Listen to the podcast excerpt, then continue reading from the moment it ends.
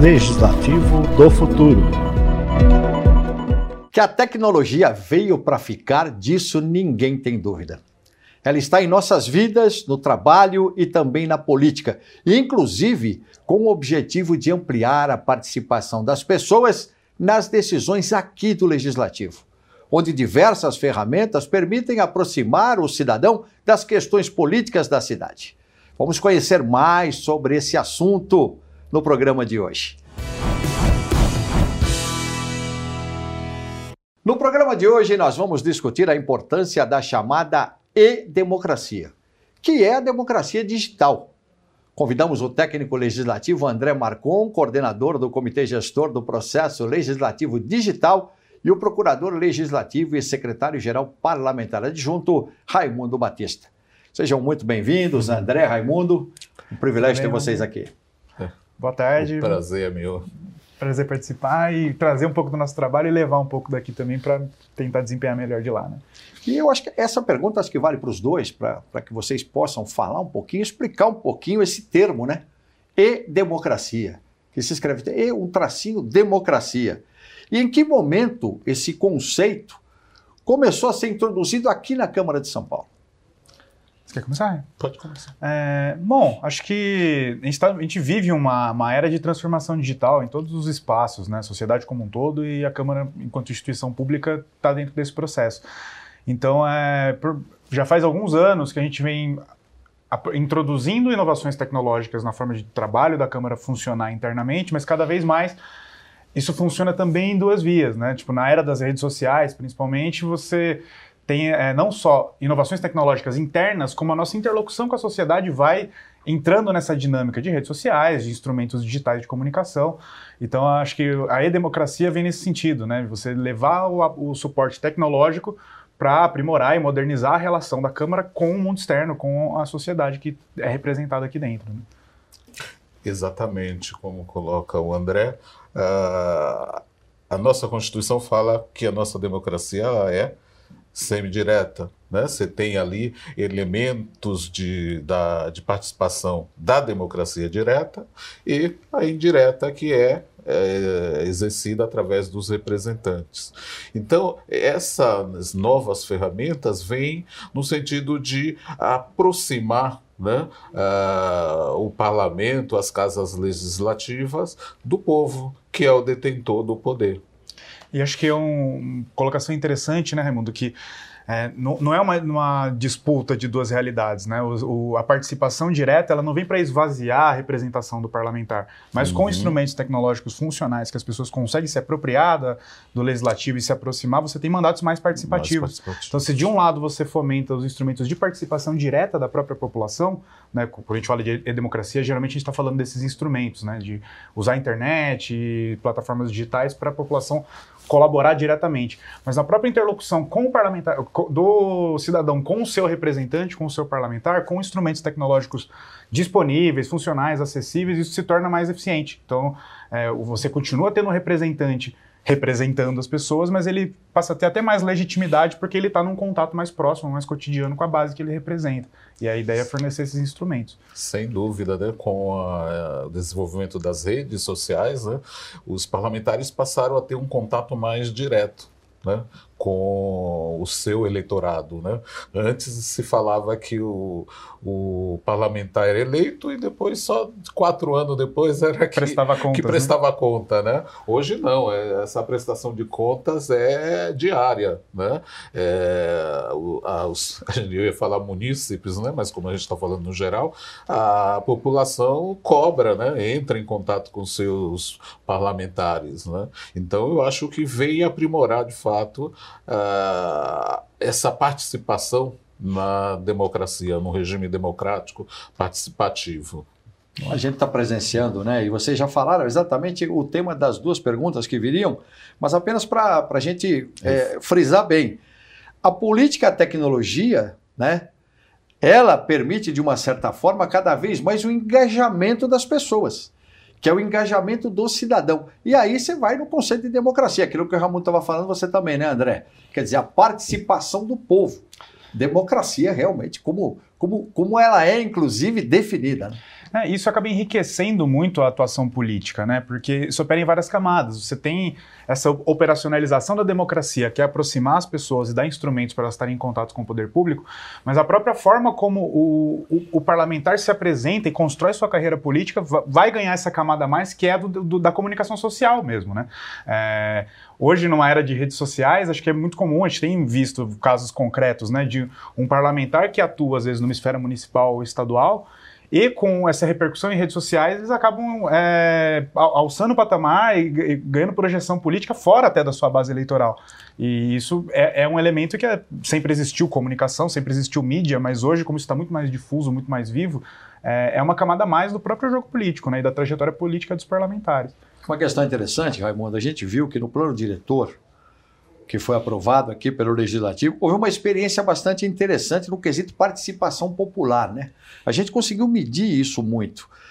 E essas situações, por exemplo, nas audiências públicas, a gente percebeu que foi possível alavancar a participação das pessoas exatamente por esses mecanismos, por essa tecnologia, né, Raimundo? Depois também, André, se você quiser falar sobre isso. Exatamente. O plano diretor né, veio ali na, confirmar uma experiência que a gente já vinha tendo, né, inclusive com a, a pandemia. Né, é. Desde 2020, é, e que de uma hora para outra a gente teve que encontrar meios para é, dar continuidade aos trabalhos legislativos. E nesse período, as audiências passaram a ser feitas né, de forma virtual.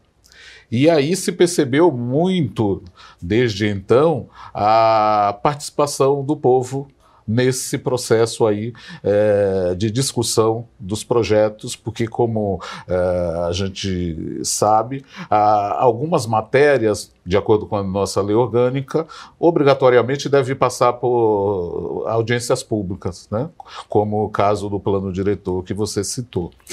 E o plano diretor, de fato, a revisão do plano diretor, né, é, chegou a casa e houve uma cobrança ah, da população e até do Ministério Público, né, que queria informações de como estava se dando essa participação, de que forma queria se divulgar essa, essa chamada do, da população para a participação. Né.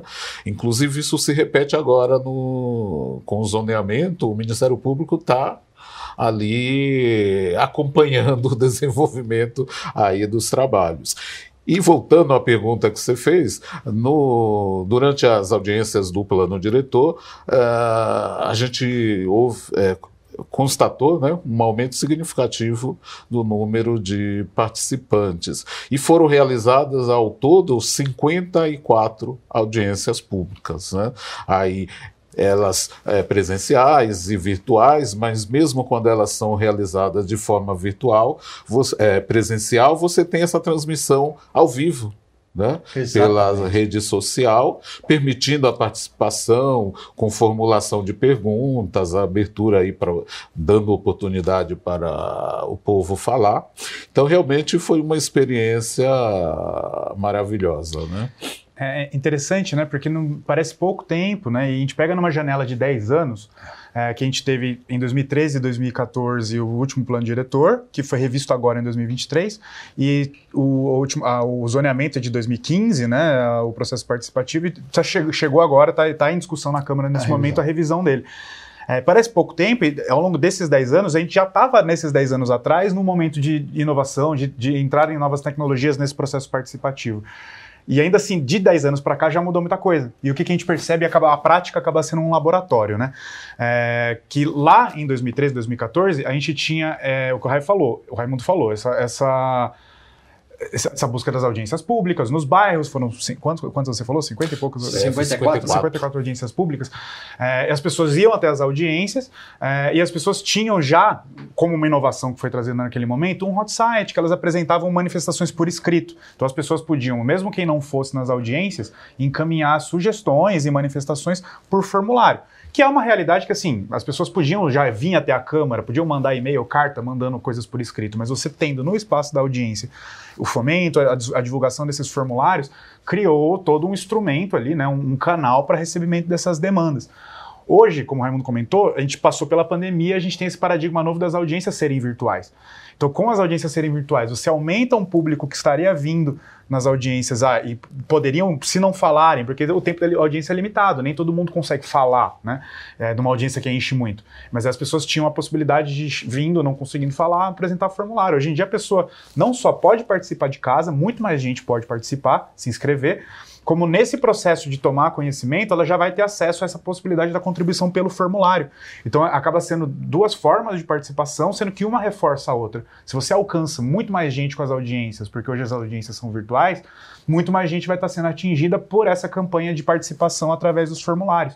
Então a gente ainda vai ver como isso vai acontecer no final, mas a gente conseguiu apostar né, que a, a participação por escrito, a participação via formulário deve aumentar, porque uh, o, o, público está tendo muito mais acesso cotidianamente a essas audiências que estão mais acessíveis. Né? E graças é. ao trabalho deles, é importante a gente lembrar, quem está nos assistindo, graças ao trabalho deles, é possível você clicar, clique aqui no hot site, porque o portal da Câmara, ele acaba fornecendo para as pessoas a possibilidade de um hot site daquilo que está sendo discutido. E aí, para você participar dessa forma que eles falaram, você não precisa se preocupar, porque vai estar escrito assim: clique aqui. Você clica, você está dentro. Então, isso também, né, André, é importante. Até eu queria emendar, André, com você, porque assim, existem algumas ferramentas que estão sendo usadas também na esfera federal e que podem também aumentar para um maior debate político, né, com participação dos cidadãos, até nessas facilidades, hein, Raimundo, que eu disse. Você está ali, mas como é que eu entro? Clique aqui, tum, você entrou. Está dentro. E lá tem toda uma explicação, inclusive, de tudo que vai ser discutido, das audiências públicas, enfim, de tudo aquilo que é necessário para a pessoa se informar, né? E a gente sabe que tem conteúdos que geram mais engajamentos do que outros, é natural, né? Tem claro. pautas que mobilizam mais a sociedade. E a, e a, gente percebe como a existência de um conteúdo que engaja o público vai trazer engajamento por tabela para outros conteúdos. Então, você comentou, tem o Hot Site, que é uma Isso. campanha de divulgação intensa num projeto certeza. importante como o zoneamento, mas a pessoa que vai falar no Hot Site, ela tem o portal das audiências. Então, para cada audiência do zoneamento, nesse pacote de 50 e tantas audiências, tem ali um calendário de outras audiências Isso. que estão acontecendo na Câmara. E a pessoa pode chegar nessas outras coisas. Então, é, por que, que isso é interessante? Você falou de iniciativas em outras esferas é, federativas, né? O, o, Senado tem lá a plataforma E-Cidadania, o, a Câmara Federal tem aquela plataforma E-Democracia, né? São nomes que se escolhe para claro. uma realidade semelhante, um recurso parecido que é de buscar essa interlocução com a sociedade. Eles têm recursos interessantes que a gente ainda não tem aqui, mas acho que é algo que a, a se construir e, e, e, se debater a pertinência e o quanto ajuda, né? Que vocês, eles têm aquele, aqueles ferramentas de, aquelas ferramentas de consulta pública que vocês já devem ter visto, que às vezes as pessoas engajam em projetos em redes sociais e vão votando se concordam ou não. Então tem aquela barrinha do joinha, né, para cima e para baixo. É. Pessoas... E vira, às vezes, uma disputa mesmo das pessoas compartilharem essas coisas.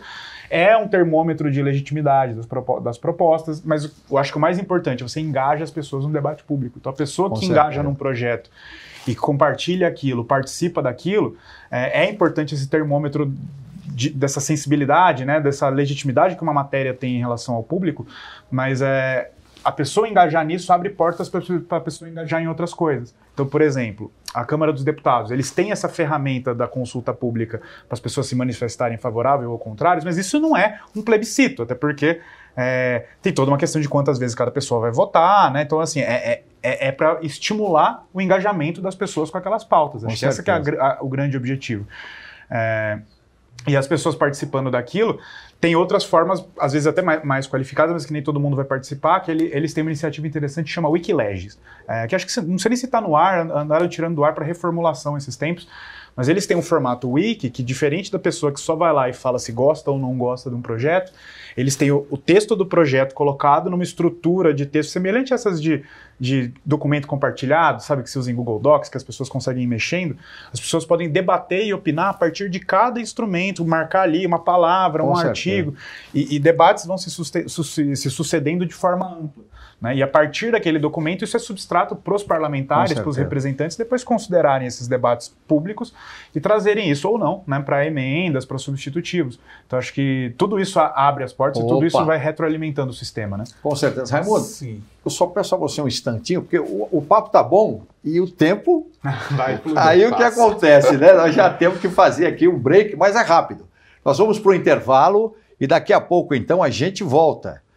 Não se esqueça de seguir a Câmara Municipal de São Paulo nas redes sociais. Estamos falando disso aqui, ó, de engajamento, tá certo?